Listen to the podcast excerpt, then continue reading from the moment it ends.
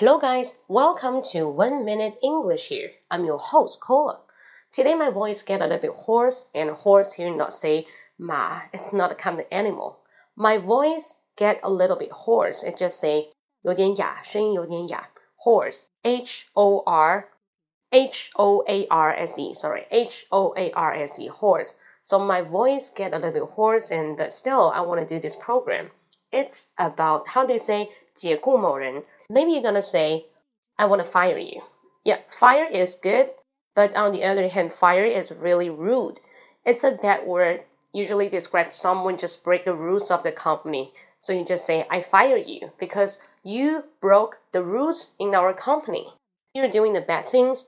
I fired you. But if someone did not do a lot of the bad things, we just say, you are laid off. You're laid off.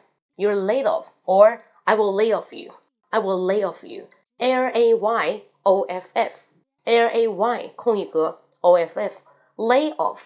Lay off just to say 解雇某人. Or just lay off, lay off this part. I don't want to talk this part. Okay, come on, let's lay off this part. 那这一段我不想再提了，或者这些东西我不想再说了。Okay, come on, let's lay off this part. Lay off. 那这个词有两层意思，lay off。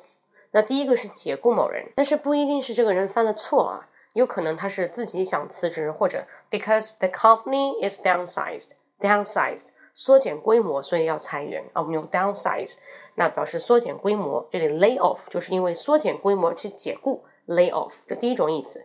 那第二种意思就是什么？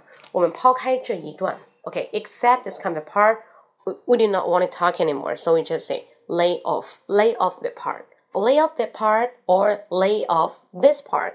Both are okay. Okay, so hope you like it. See you next time. 那更多精彩可以关注我的微信公众号“英语口语风暴”。英语口语风暴。See you. Bye bye.